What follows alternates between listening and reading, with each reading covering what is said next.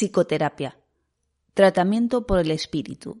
Un texto de Sigmund Freud, publicado en 1905.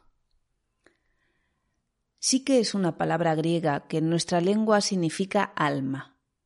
Por tanto, el tratamiento psíquico, psicoterapia, ha de llamarse tratamiento del alma. Podríase suponer que se entiende como tal el tratamiento de las manifestaciones morbosas de la vida anímica, mas no es ese el significado del término.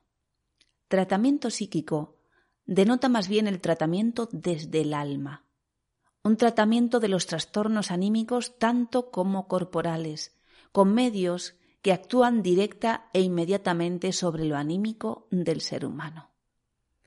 Un medio semejante es ante todo la palabra, y las palabras son, en efecto, los instrumentos esenciales del tratamiento anímico. El profano seguramente hallará difícil comprender que los trastornos patológicos del cuerpo y del alma puedan ser eliminados por medio de las meras palabras del médico. Supondrá sin duda que se espera de él una fe ciega en el poder de la magia, y no estará del todo errado, pues las palabras que usamos cotidianamente no son otra cosa sino magia atenuada. Mas será necesario que nos explayemos un tanto para explicar cómo la ciencia ha logrado restituir a la palabra humana una parte, por lo menos, de su antigua fuerza. Aún los médicos científicamente instruidos han llegado solo recientemente a reconocer el valor del tratamiento anímico. Ello se explica con facilidad recordando el desarrollo que la medicina siguió durante el último medio siglo luego de una época bastante estéril, durante la cual estuvo subordinada la sediciente filosofía de la naturaleza, la medicina realizó, bajo la feliz influencia de las ciencias naturales, los más grandes progresos como ciencia y como arte. Exploró la estructuración de los organismos a partir de unidades microscópicamente pequeñas, las células, Llegó a comprender física y químicamente cada uno de los mecanismos vitales, las funciones. Diferenció las modificaciones visibles y palpables de las partes del cuerpo que originan los distintos procesos patológicos y, por otro lado, descubrió también los signos por medio de los cuales los procesos patológicos más ocultos se traducen ya en el ser vivo. Finalmente, reveló un gran número de agentes patógenos animados y con ayuda de estos nuevos conocimientos logró reducir en medida extraordinaria los riesgos de las intervenciones operatorias más serias. Todos estos progresos y descubrimientos se refirieron a lo somático en el ser humano, y así se llegó, debido a una equivocada pero fácilmente comprensible orientación del juicio, a que los médicos restringieran su interés a lo somático y abandonaran el estudio de lo psíquico a los tan menospreciados filósofos. La moderna medicina tuvo, por cierto, motivos suficientes para estudiar la innegable vinculación entre lo corporal y lo anímico. Pero, al abordarla, nunca dejó de representar lo anímico como algo determinado por lo somático y dependiente de éste. Así, se destacó siempre que las funciones espirituales dependen de la preexistencia de un cerebro normalmente desarrollado y suficientemente nutrido, siendo perturbadas aquellas por cualquier afección de este órgano. Que la introducción de tóxicos en la circulación permite despertar determinados estados psicopatológicos, o bien, en escala menor, que los sueños del durmiente pueden ser modificados de acuerdo con los estímulos que experimentalmente se hacen actuar sobre aquel. La relación entre lo somático y lo anímico es en lo animal, en el animal como en el hombre, una interacción recíproca. Pero su otra cara, la acción de lo anímico sobre el cuerpo, resultó en los primeros tiempos poco grata a los médicos. Parecían resistirse a conceder cierta autonomía a la vida anímica, como si con ello se vieran expuestos a abandonar el firme terreno de lo científico. Esta orientación unilateral de la medicina hacia lo somático experimentó en el último decenio y medio una paulatina modificación, surgida directamente de la medicina práctica. Existe, en efecto, un grupo muy numeroso de enfermos leves o graves cuyos continuos trastornos y padecimientos plantean graves problemas a la habilidad del médico, a pesar de que ni en condiciones clínicas ni en el examen post-mortem permiten descubrir signos tangibles o visibles de un proceso patológico, pese a todos los adelantos de los métodos de exploración que aplica la medicina científica. Determinado grupo de estos enfermos se destaca por la variedad y exuberancia del cuadro clínico. Son personas que no pueden realizar ningún esfuerzo mental a causa de sus dolores de cabeza o de su falta de concentración. Los ojos les duelen al leer, las piernas se le fatigan al caminar, sintiéndolas sordamente doloridas y como embotadas. Su digestión está perturbada por sensaciones molestas, por eructos o por espasmos gástricos. Las evacuaciones solo las realizan con ayuda de medicamentos. Dormir le resulta imposible. Todos estos trastornos pueden presentarlos simultánea, sucesiva o solo parcialmente, pero en todos los casos se trata a todas luces de una y la misma enfermedad. Además, los síntomas suelen ser muy variables y sustituirse o sucederse mutuamente. El mismo enfermo que hasta el momento estaba impedido de trabajar por los dolores de cabeza, sin que lo molestara su digestión, puede sentirse al día siguiente totalmente aliviado de aquellos, pero desde ese instante no soportará casi ningún alimento, por ejemplo. Los trastornos también pueden desaparecer súbitamente ante una modificación profunda de sus condiciones de vida.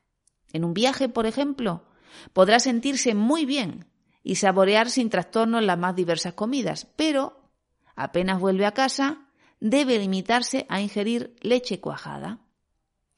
En algunos de estos enfermos, el trastorno, un dolor, una debilidad paralizante, hasta puede trocar de pronto el lado del cuerpo afectado, saltando del derecho a la misma región del lado izquierdo.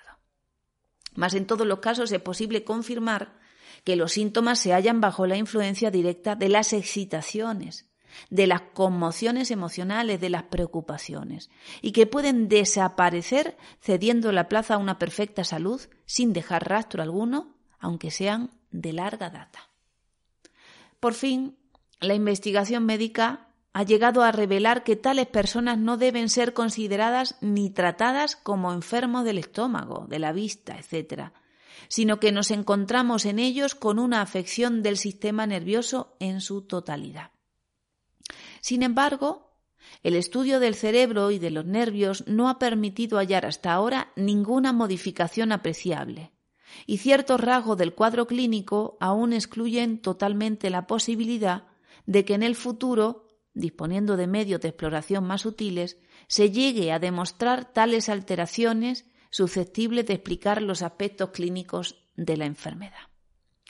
Estos estados han sido calificados de nerviosidad, neurastenia, histeria, y considerados como padecimientos meramente funcionales del sistema nervioso. Por otra parte, también en muchas afecciones nerviosas más estables y en aquellas que solo producen síntomas psíquicos, las denominadas ideas obsesivas, las ideas delirantes, la demencia, la investigación detenida del cerebro, una vez muerto el enfermo, ha sido totalmente infructuosa. Así se vieron los médicos ante el problema de estudiar la naturaleza y el origen de las manifestaciones morbosas en estos individuos nerviosos o neuróticos. Al abordarlo, se descubrió que por lo menos en una parte de ellos los signos clínicos tienen por único origen una influencia alterada de su vida psíquica sobre su organismo. O sea, que la causa directa del trastorno ha de buscarse en el psiquismo. ¿Cuáles son las causas más alejadas de aquel trastorno que ha afectado lo anímico, haciéndolo perturbar a su vez lo somático? He aquí otro problema que por ahora podemos dejar fuera de consideración. La ciencia médica halló en este punto el nexo que le permitió dirigir su plena atención a esta faz hasta entonces descuidada de la interrelación entre cuerpo y alma. Solo estudiando lo morboso se llega a comprender lo normal. Así, gran parte de los procesos relativos a la influencia de lo anímico sobre el cuerpo siempre fueron conocidos, pero sólo ahora pudieron ser observados bajo su verdadera luz. El ejemplo más común de acción psíquica sobre el cuerpo, observable siempre y en cualquier individuo, nos lo ofrece la denominada expresión de las emociones.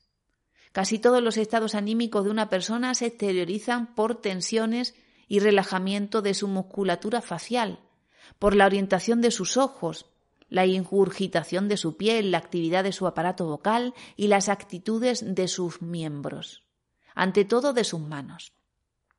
Estos cambios corporales concomitantes por lo general no le ofrecen al sujeto provecho alguno. Muy al contrario, suelen malograr sus intenciones cuando se propone ocultar al prójimo sus movimientos anímicos, pero sirven a los demás precisamente como signos fidedignos para deducir aquellos procesos anímicos y generalmente se confía más en ellos que en las simultáneas expresiones intencionadas por medio de la palabra.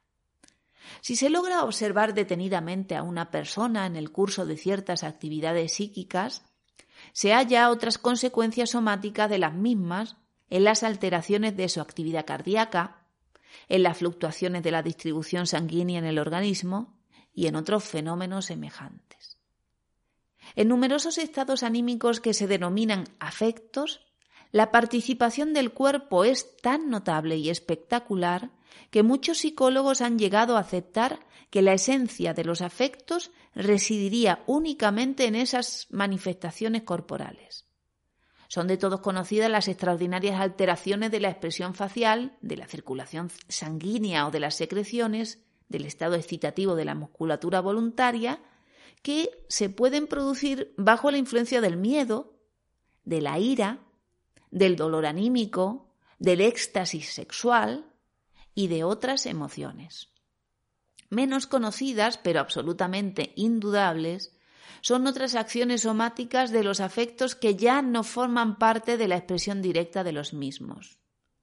Así, ciertos estados afectivos permanentes de naturaleza penosa, o como suele decirse, depresiva, como la congoja, las preocupaciones y la aflicción, reducen en su totalidad la nutrición del organismo, llevan al encanecimiento precoz, a la desaparición del tejido adiposo y alteraciones patológicas de los vasos sanguíneos.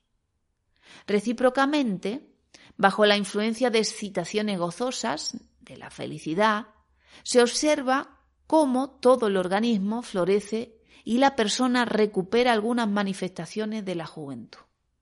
Los grandes afectos tienen evidentemente íntima relación con la capacidad de resistencia frente a las enfermedades infecciosas.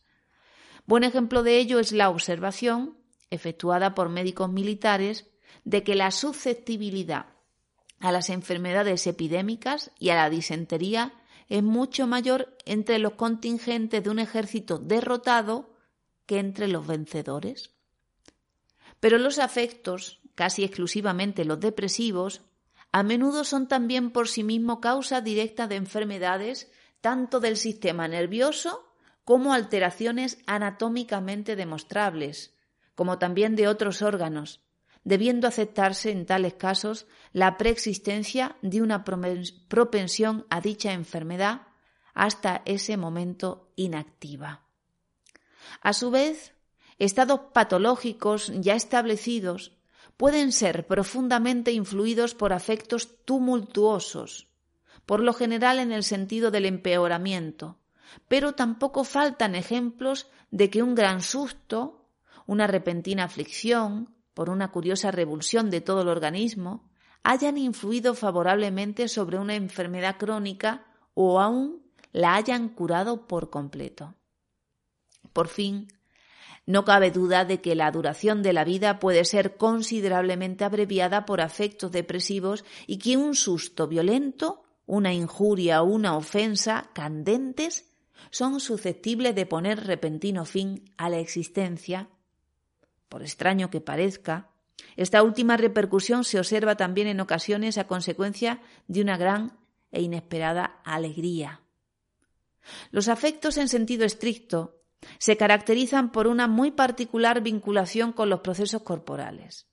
Pero en realidad todos los estados anímicos, incluso aquellos que solemos considerar como procesos intelectivos, también son en cierto modo afectivos, y a ninguno le falta la expresión somática y la capacidad de alterar procesos corporales. Hasta el pensamiento más reposado, por medio de representaciones, se descarga continuamente de acuerdo con el contenido de dichas representaciones. Estímulos hacia los músculos lisos y estriados que se pueden revelar por medio de una adecuada intensificación y que permiten explicar numerosos fenómenos harto notables, pretendidamente sobrenaturales. Así se explica, entre otros fenómenos, la denominada adivinación del pensamiento por los pequeños movimientos involuntarios que realiza el medium durante la experiencia, consistente, por ejemplo, en el dejarse guiar por él hacia un objeto escondido. Todo este fenómeno merece más bien el calificativo de revelación del pensamiento. Los procesos de la voluntad y de la atención son asimismo susceptibles de influir profundamente sobre los procesos corporales y de desempeñar un gran papel como estimulantes o inhibidores de enfermedades orgánicas. Un celebrado médico inglés ha dicho de sí mismo que consigue provocar las más diversas sensaciones y dolores en cualquier parte de su cuerpo a la cual dirija la atención. Y la mayoría de los seres parecen tener parecida capacidad. Al considerar los dolores, que por lo común se incluyen entre las manifestaciones somáticas, siempre debe tenerse en cuenta su estrechísima dependencia de las condiciones anímicas. Los profanos, que tienden a englobar tales influencias psíquicas bajo el rótulo de imaginación, suelen tener poco respeto a los dolores imaginarios, en contraste con los provocados por heridas, enfermedad o inflamación. Pero ello es flagrantemente injusto Cualquiera que sea la causa del dolor, aunque se trate de la imaginación, los dolores mismos no son por ello menos reales y menos violentos.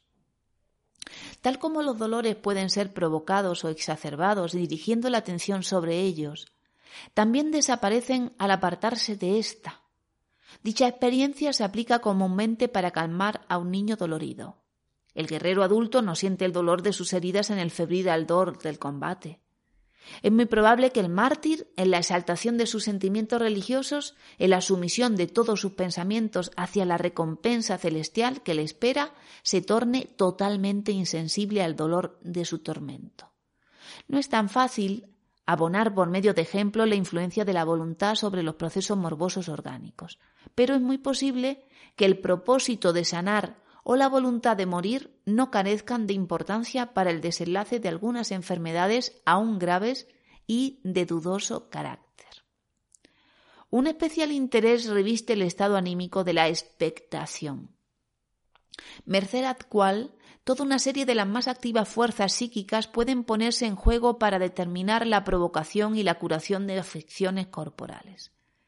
No cabe duda con respecto al papel de la expectación ansiosa y sería importante establecer con certeza si tiene efectivamente la influencia que se le atribuye en relación con las enfermedades.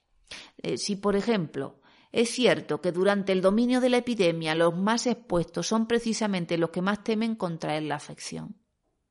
El estado opuesto, la expectación confiada o esperanzada, es una fuerza curativa con la que en realidad tenemos que contar en todos nuestros esfuerzos terapéuticos o curativos. No de otro modo se podría explicar los peculiares efectos que observamos con los medicamentos y con otras intervenciones terapéuticas. Donde la expectación confiada es más notable es en las denominadas curas milagrosas, que aún hoy tenemos oportunidad de comprobar sin intervención alguna del arte médica. Las verdaderas curas milagrosas se producen en creyentes bajo la influencia de ceremonias destinadas a exaltar los sentimientos religiosos, o bien en los sitios de veneración de imágenes milagrosas, donde un personaje santo o divino se ha mostrado a las criaturas humanas y les ha prometido alivio a sus sufrimientos en recompensa de su adoración, o bien donde se guardan como un tesoro las reliquias de algún santo. La fe religiosa por sí sola no parece hallar fácil el desplazamiento de la enfermedad con la única ayuda de la expectación, pues en todas las curas milagrosas suelen intervenir además otras ceremonias o actividades. Así, las épocas en las que se recurre a la benevolencia divina deben caracterizarse por determinadas relaciones.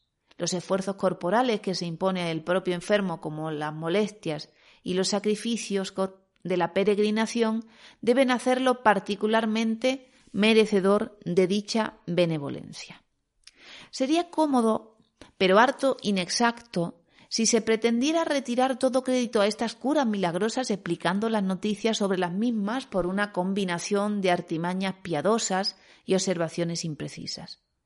Por más frecuente que sean los casos en los cuales esta explicación es acertada, no por ello quedar excluido el hecho real de las curas milagrosas. Estas ocurren efectivamente, siempre han ocurrido y no sólo afectan los padecimientos de origen anímico, que podrían tener origen en la imaginación, o sea que podrían ser particularmente influidos por las circunstancias de la peregrinación, sino que también influyen sobre las enfermedades orgánicamente fundadas, que hasta ese momento habían resistido a todos los esfuerzos médicos. Para explicar las curaciones milagrosas, no es necesario, sin embargo, recurrir a factores distintos de los poderes anímicos. En efecto, aun bajo esas condiciones no se manifiestan reacciones que podrían resultar incomprensibles a nuestro raciocinio. Todo ocurre en forma natural.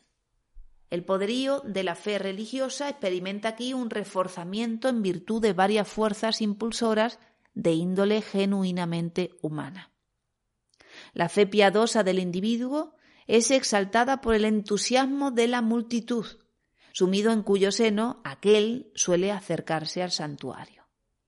Merced a tal efecto de masas, todos los movimientos del alma humana individual pueden exaltarse hasta lo desmesurado. Cuando una persona aislada busca su curación en un lugar milagroso, la influencia de la multitud es sustituida por la fama, la reputación de aquel lugar o sea que nuevamente vuelve a hacerse sentir el poderío de la masa. Tal influencia puede ejercerse también a través de otro camino. Siendo conocido que la misericordia divina sólo se vuelca siempre sobre unos pocos entre los muchos que la solicitan, cada uno quisiera contarse entre esos preferidos y elegidos, y así la vanidad yacente en todo ser humano viene en ayuda de la fe religiosa.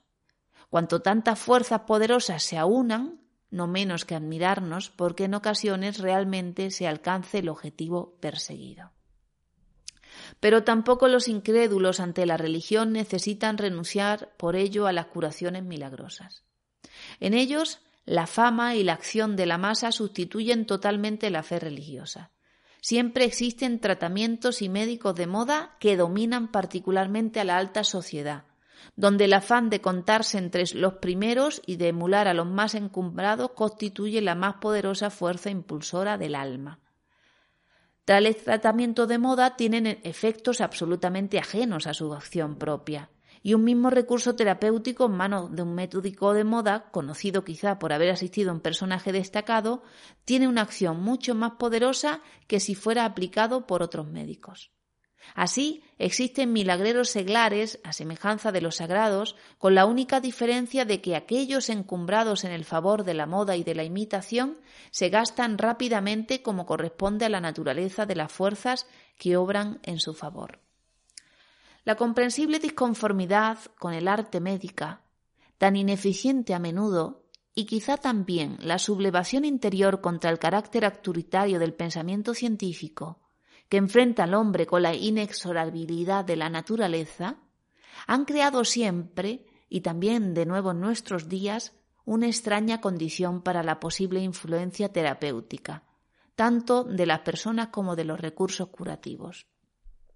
En efecto, solo llega a establecerse una sólida expectación confiada, una esperanza en la curación, cuando el terapeuta no es médico, y más aún cuando puede vanagloriarse de ignorar los fundamentos científicos de la terapéutica, o tratándose de remedios cuando no han sido aprobados por ensayos minuciosos, sino que lo recomienda únicamente la preferencia popular.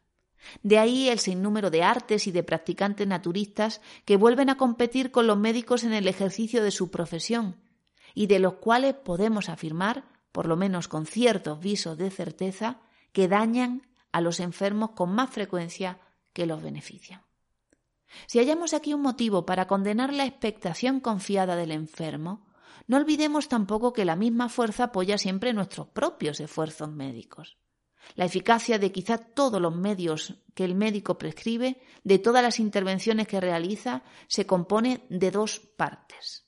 Una, ahora mayor, hora menor, pero nunca desdeñable, está representada por la acción psíquica del enfermo, la expectación confiada con que viene al encuentro de la influencia directa ejercida por el agente terapéutico, depende, por un lado, de la magnitud de su propio anhelo de curación y por el otro de su confianza en haber emprendido los pasos adecuados para alcanzarla, o sea, de su respeto ante el arte médica en general y del poderío que conceda la persona de su médico, así como de la simpatía puramente humana que éste sepa despertar en él.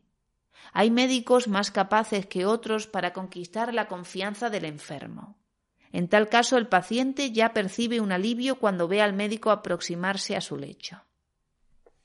Siempre en tiempos pasados, hubo mucho más aunque en el, en el presente, los médicos han practicado la psicoterapia. Si comprendemos como tal los esfuerzos encaminados a despertar en el paciente las condiciones y los estados psíquicos favorables a la curación. Entonces esa forma de tratamiento médico es históricamente la más antigua. Los pueblos, primitivos apenas disponían de algo más que de la psicoterapia. Además, nunca dejaban de apoyar el efecto de los brebajes curativos y de las maniobras terapéuticas por medio de un insistente tratamiento psíquico. La conocida aplicación de fórmulas mágicas, las abluciones purificadoras, la suscitación de sueños proféticos, haciendo dormir al, paciente en el recinto del templo, solo pueden haber actuado terapéuticamente por vía psíquica. La persona misma del médico se crea el respeto derivado directamente del poder divino, pues en sus orígenes el arte terapéutica estaba exclusivamente en manos de los sacerdotes. Así entonces como ahora, la personalidad del médico era uno de los factores cardinales para crear en el enfermo el estado anímico favorable a la curación.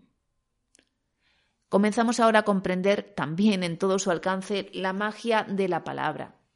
En efecto, la palabra es el medio más poderoso que permite a un hombre influir sobre otro. La palabra es un excelente recurso para despertar movimientos anímicos en su destinatario, y por eso ya no nos parecerá tan enigmática la afirmación de que la magia de la palabra pueda eliminar manifestaciones morbosas, particularmente aquellas que reposan a su vez en estados anímicos. Todas las influencias psíquicas que han demostrado ser eficaces para la eliminación de la enfermedad poseen cierto elemento de inconstancia. Los afectos, la orientación de la voluntad, el alejamiento de la atención, la expectación confiada, todos estos poderes que en ocasiones anulan la, enfermedad, no la hacen en otros casos, sin que su variable eficacia pudiera atribuirse a la índole del mal. Se trata, evidentemente, de la soberana personalidad, psíquicamente tan distinta en cada caso, que se opone a la regularidad y constancia de la eficacia terapéutica. Desde que los médicos han reconocido la importancia del estado anímico para la curación, nada más natural que esforzarse por imponer deliberadamente, por medios adecuados, el estado anímico más favorable, en lugar de dejar librada al paciente la magnitud de la disposición anímica que pueda aportar a los recursos terapéuticos. Con dichos esfuerzos tuvo su comienzo el moderno tratamiento por el espíritu. Resulta así toda una serie de formas terapéuticas, algunas de ellas evidentes, otras sólo comprensibles sobre la base de complicadas premisas. Así es evidente y natural que el médico, que ya no puede despertar admiración en calidad de sacerdote o de portador de una ciencia oculta, oriente su personalidad de manera tal que pueda cautivar la confianza y buena parte de la simpatía de su paciente. En estas condiciones sólo ha de servir una eficaz selección si tal resultado se alcanza únicamente en un número limitado de enfermos, mientras que los demás, por su grado de cultura o por su simpatía, se sienten atraídos por otros médicos. Mas la abolición de la libre elección del médico elimina una importante precondición de la influencia psíquica sobre el enfermo. Toda una serie de recursos psíquicos sumamente eficaces se sustraen por fuerza a la acción del médico. ya sea porque no tiene el poder o porque carece del derecho de aplicarlos. Esto rige ante todo para la provocación de fuertes afectos, es decir, de los recursos más importantes por medio de los cuales lo psíquico actúa sobre lo somático. El destino cura a menudo enfermedades mediante conmociones felices, por la satisfacción de necesidades, la realización de deseos. Con él no puede competir el médico, que fuera de su arte específica suele estar condenado a la impotencia.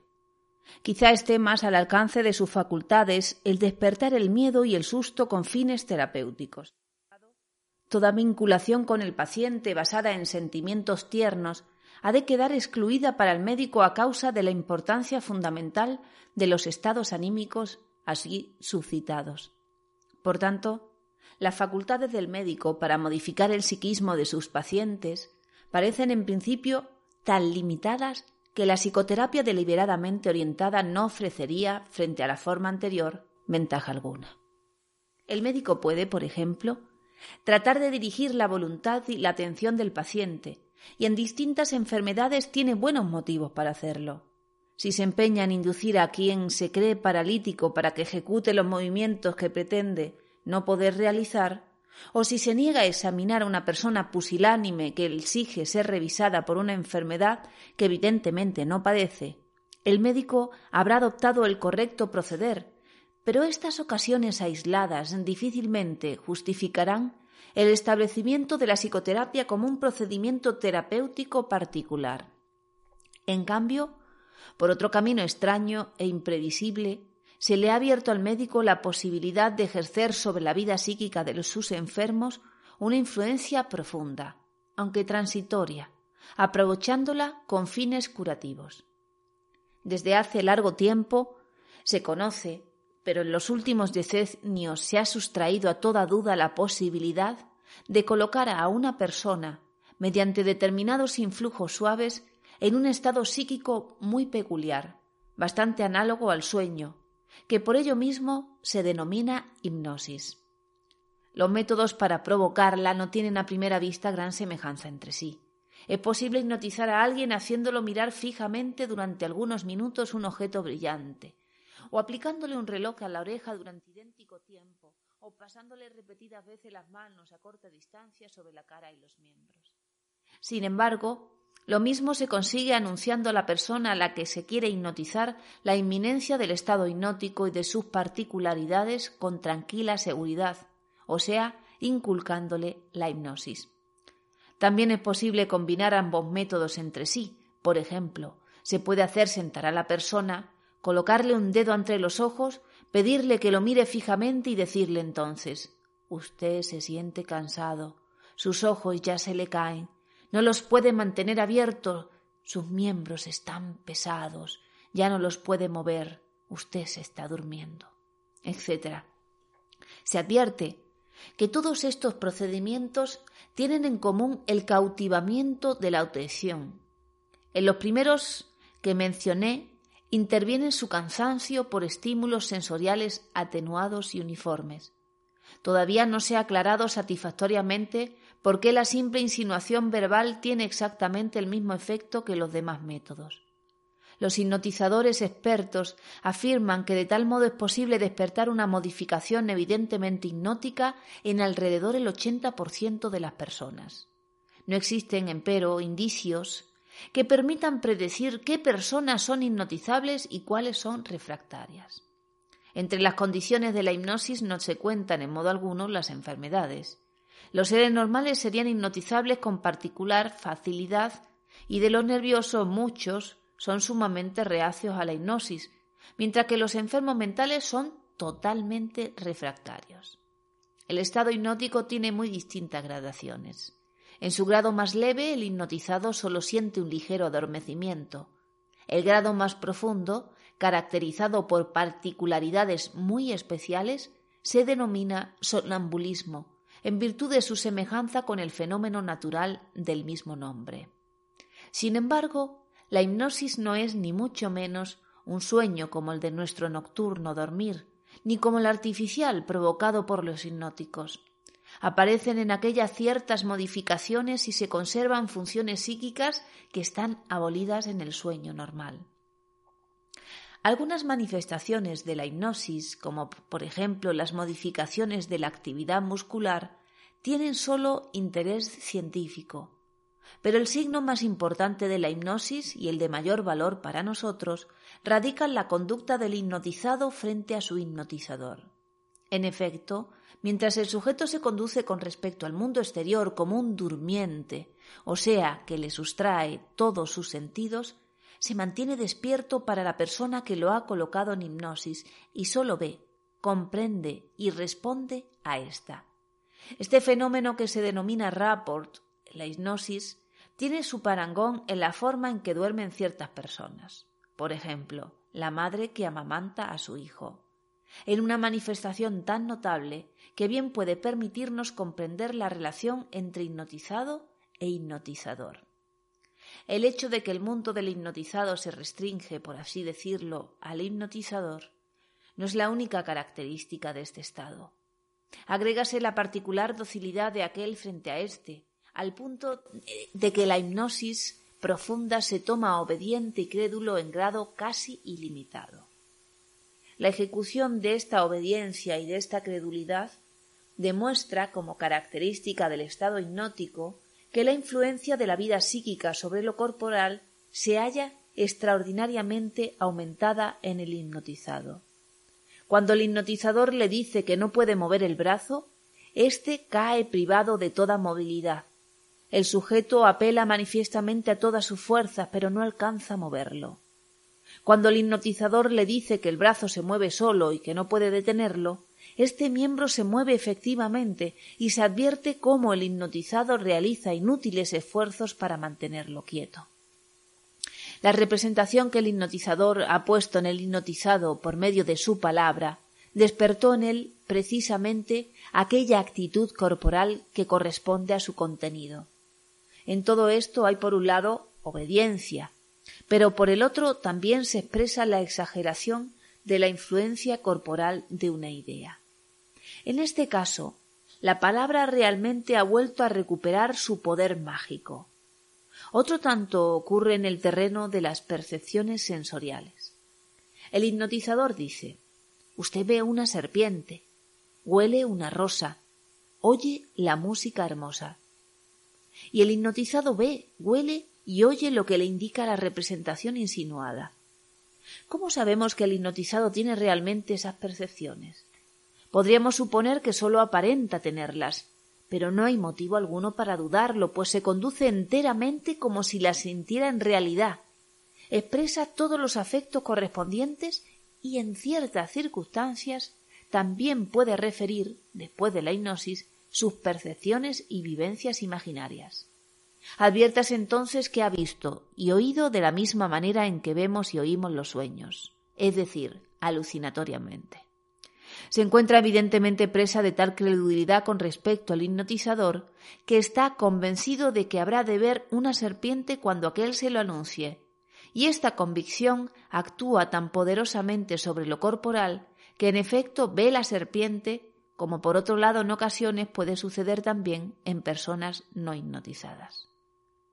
De pasada, señalaremos que una credulidad como la del hipnotizado ofrece a su hipnotizador solo se encuentra en la vida real y fuera de la hipnosis en la actitud del niño para con sus amados padres. Y semejante conformación de la propia vida psíquica a la de otra persona, con análogo sometimiento, tiene un único parangón, pero este es absoluto, en ciertas relaciones amorosas con abandono total.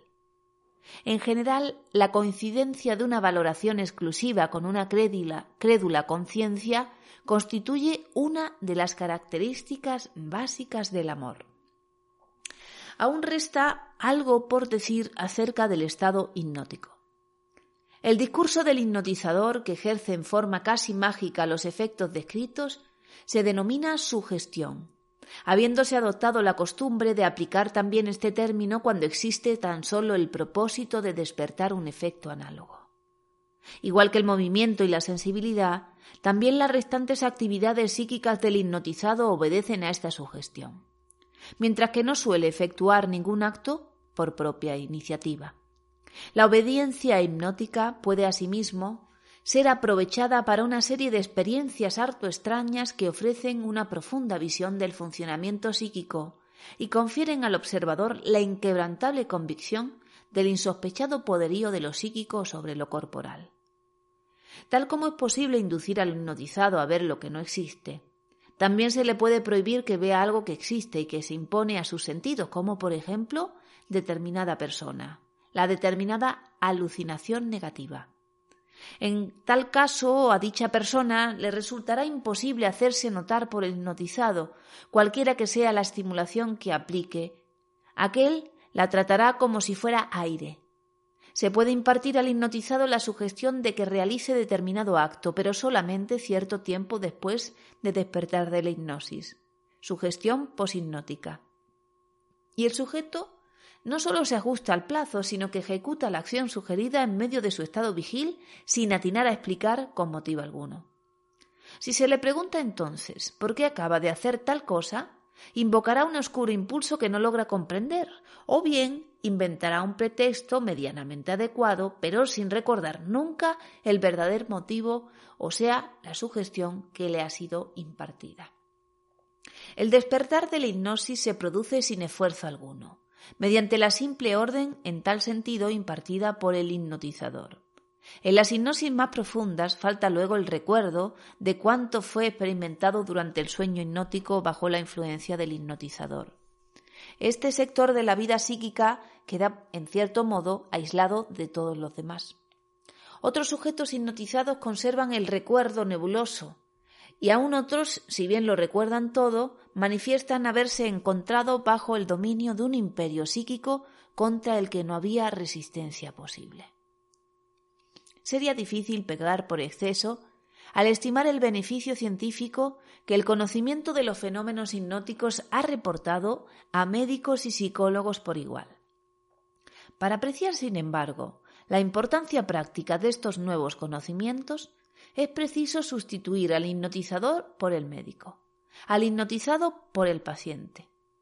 ¿Acaso la hipnosis no parecería estar destinada a satisfacer todas las necesidades del médico en la medida en que éste pretende actuar frente a sus pacientes como un médico de almas?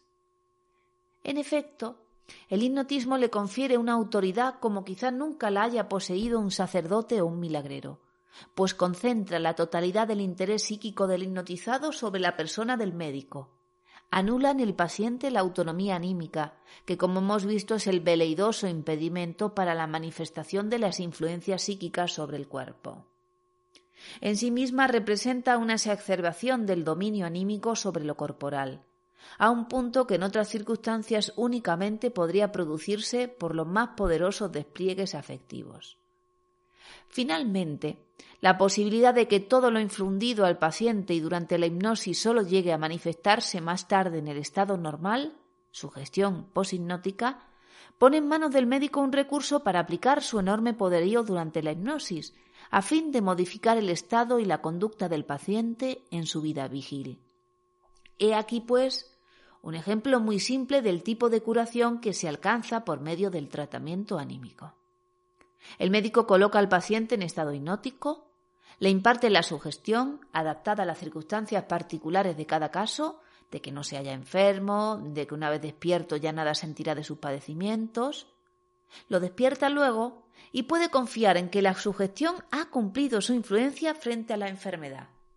Si una sola intervención de esta índole no bastara, podría repetirse idéntico procedimiento un suficiente número de veces.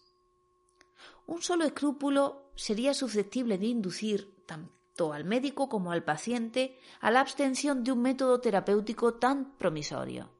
Si resultara que la indicción de la hipnosis fuera un arma de doble filo, malogrando su utilidad como un prejuicio en otro respecto, como por ejemplo, dejando tras sí un permanente trastorno o debilitamiento en la vida psíquica del sujeto. Las experiencias hasta ahora realizadas, empero, bastan para excluir esta reserva. Las hipnotizaciones aisladas son absolutamente inocuas y aun su repetición frecuente no ejerce en general efectos deletéreos. Solo cabe destacar una consecuencia. Cuando las circunstancias exigen la aplicación continuada de la hipnosis, se establece una habituación a la misma y cierta dependencia del médico hipnotizante que no se contaba entre los propósitos iniciales del tratamiento. El tratamiento hipnótico implica realmente una considerable ampliación del campo de la actividad terapéutica y con ello un progreso del arte curativa. Es lícito aconsejar a todo enfermo recurrir al mismo siempre que sea ejercido por un médico experto y digno de confianza. Sin embargo, sería preciso aplicar la hipnosis en una forma muy distinta de la que hoy suele prevalecer. Por lo común, se recurre únicamente a este método cuando todos los demás recursos han fracasado, cuando el enfermo ya se encuentra abatido y decepcionado, es entonces cuando abandona a su médico, que no sabe o no quiere hipnotizar, para recurrir a un médico desconocido, que por lo común no practica ni conoce sino el hipnotismo. Ambas circunstancias son adversas para el enfermo. El propio médico de cabecera debería estar familiarizado con la hipnosis terapéutica y aplicarla desde un principio cuando considere que el caso y la persona así lo indican. Dentro de los límites de sus indicaciones terapéuticas, el hipnotismo debería ocupar el mismo rango que los demás métodos curativos y no ser considerado como un último recurso ni como un rebajamiento de lo científico al nivel del charlatanerismo. Pero la hipnosis terapéutica no solo es eficaz frente a todos los estados nerviosos y a los trastornos imaginarios, así como para el desacostumbramiento de los hábitos compulsivos, como el alcoholismo, la morfinomanía y las aberraciones sexuales sino también en muchas enfermedades orgánicas, aun en las inflamatorias, siempre que se tenga la perspectiva de eliminar los síntomas que más molestan al enfermo, como los dolores, las parálisis, etc. Aun cuando persista el proceso básico y originario de los mismos. La selección de los casos apropiados para aplicar el método hipnótico ha de reposar siempre en el criterio del médico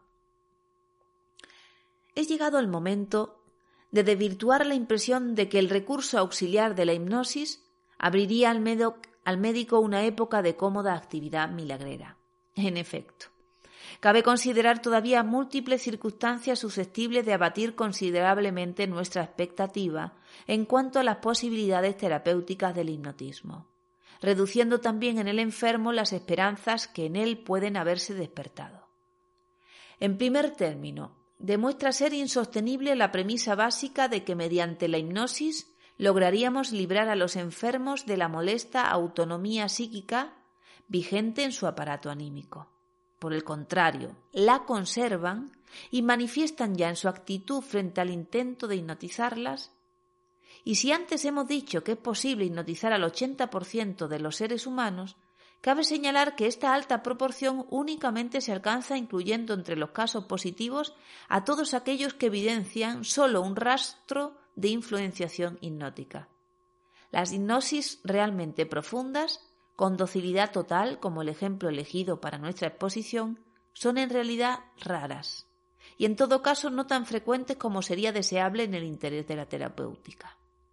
Esta objeción se atenúa a su vez recordando que la profundidad de la hipnosis y la docilidad de las sugestiones no son proporcionales entre sí, de modo que a menudo es dable observar un buen efecto sugestivo, aun con un ligero embotamiento hipnótico. Sin embargo, aunque se adopte la docilidad hipnótica por sí sola como el evento esencial de dicho estado, cabe admitir que las distintas personas evidencian su particularidad individual por dejarse influir solo hasta determinado grado de docilidad, en el cual se detienen tenazmente. Por tanto, las distintas personas manifiestan susceptibilidades muy dispares a la hipnosis terapéutica. Si se lograra hallar un recurso mediante el cual fuera posible profundizar todas estas fases del estado hipnótico hasta alcanzar las hipnosis completas, quedarían eliminadas las disparidades originadas por la susceptibilidad individual y se tendría realizado el ideal de la psicoterapia. Pero este progreso no ha sido alcanzado aún, y el grado de docilidad accesible a la sugestión depende todavía mucho más del paciente que del médico, o sea, de la acción terapéutica, que la acción terapéutica sigue estando librada al enfermo. Más importante todavía es un segundo argumento. Cuando se describen los resultados harto extraños de la sugestión en el estado hipnótico, suele olvidarse que aquí, como en todas las reacciones anímicas, se trata siempre de relaciones de magnitud o de fuerzas. Si a una persona sana se la coloca en hipnosis profundas y se le imparte la orden de hincar el diente en una papa que se le ofrece como si fuese una pera, o si se le inculca que vea un conocido y que debe saludarlo, será fácil lograr una total docilidad, porque el hipnotizado no tiene motivo de peso para resistirse contra la sugestión. Pero otras órdenes, como por ejemplo la de desnudarse, impartida a una mujer habitualmente pudorosa, o la de robar un objeto valioso dada a un hombre honesto, permiten advertir en el hipnotizado una resistencia que puede llegar al punto de impedirle totalmente obedecer la sugestión. Ello no demuestra que aun con la mejor hipnosis, el poder que ejerce la sugestión no es ilimitado, sino sólo de determinada magnitud. El sujeto hipnotizado se muestra dispuesto a hacer pequeños sacrificios, pero es reacio a los grandes, igual que en la vida vigil. Si nos encontramos ante un enfermo y lo impulsamos mediante la sugestión abandonar su enfermedad, advertimos al punto que esto no representa para él un pequeño sacrificio, sino uno grande. Es cierto que el poderío de la sugestión enfrenta también entonces a la fuerza que ha creado y que mantiene las manifestaciones patológicas, pero la experiencia demuestra que esta última es de una magnitud totalmente distinta de la del influjo hipnótico. El mismo enfermo, que se adapta dócilmente a cualquier situación, no precisamente escandalosa que le sea sugerida, puede mostrarse absolutamente reacio a la sugestión que pretende quitarle, por ejemplo, su parálisis imaginaria. Aquello se agrega en la práctica la circunstancia de que precisamente los enfermos nerviosos suelen ser los menos hipnotizables, de modo que la lucha contra las poderosas fuerzas que afianzan la enfermedad en la vida anímica no puede ser emprendida con el pleno despliegue de la influencia hipnótica, sino sólo con una mínima parte de ésta. Por consiguiente, si la sugestión no siempre tiene asegurado desde un principio el triunfo sobre la enfermedad, aun cuando se haya alcanzado la hipnosis y aunque ésta haya llegado a un nivel profundo, queda todavía una lucha por librar, una contienda cuyo desenlace es a menudo incierto. De ahí que frente a los trastornos más graves de origen psíquico, nada se alcance con una sola hipnotización. Mas la repetición de ésta redunda en prejuicio de la impresión de milagro que el enfermo probablemente haya esperado. Siempre es posible entonces que al repetirse la hipnotización se acentúe cada vez más la influencia sobre la enfermedad, inaparente al principio, hasta lograr por fin un satisfactorio resultado terapéutico, Semejante tratamiento hipnótico bien puede llegar a ser tan arduo y prolongado como otro cualquiera. Otra forma de traducirse la relativa debilidad de la sugestión, comparada con la tenacidad del padecimiento a combatir, consiste en que si bien aquella logra eliminar las manifestaciones morbosas, solo ejerce tal efecto por poco tiempo. Al cabo de cierto periodo, los síntomas reaparecen y es preciso volver a combatirlos por una nueva hipnosis con sugestión. Si este ciclo se repite a menudo, generalmente concluye por agotar la paciencia del enfermo y la del médico, llevando al abandono del tratamiento hipnótico. Además, son estos los casos en los cuales suele desarrollarse una dependencia del médico y una especie de manía por la hipnosis. Conviene que el paciente conozca estos defectos del método hipnótico y que prevea la posibilidad de que la aplicación terapéutica resulte defraudante. La acción curativa de la sugestión hipnótica es, en efecto, un hecho real que no necesita exageraciones ecomiásticas. Por otra parte, es comprensible que los médicos a quienes la psicoterapia hipnótica pareció prometerles tanto más de lo que fue capaz de cumplir, no se cansen de buscar otros métodos que permitan ejercer sobre el alma del enfermo una influencia más profunda y menos veleidosa. Es dable abandonarse a la certeza de que la moderna y concienzuda psicoterapia, que representa un novísimo renacimiento de viejos métodos curativos, habrá de poner en manos del médico armas mucho más poderosas todavía para combatir la enfermedad. Los medios y los caminos conducentes a tal objetivo surgirán de una comprensión profundizada de los procesos de la vida anímica, cuyos primeros atisbos reposan principalmente en experiencias hipnóticas. Fin.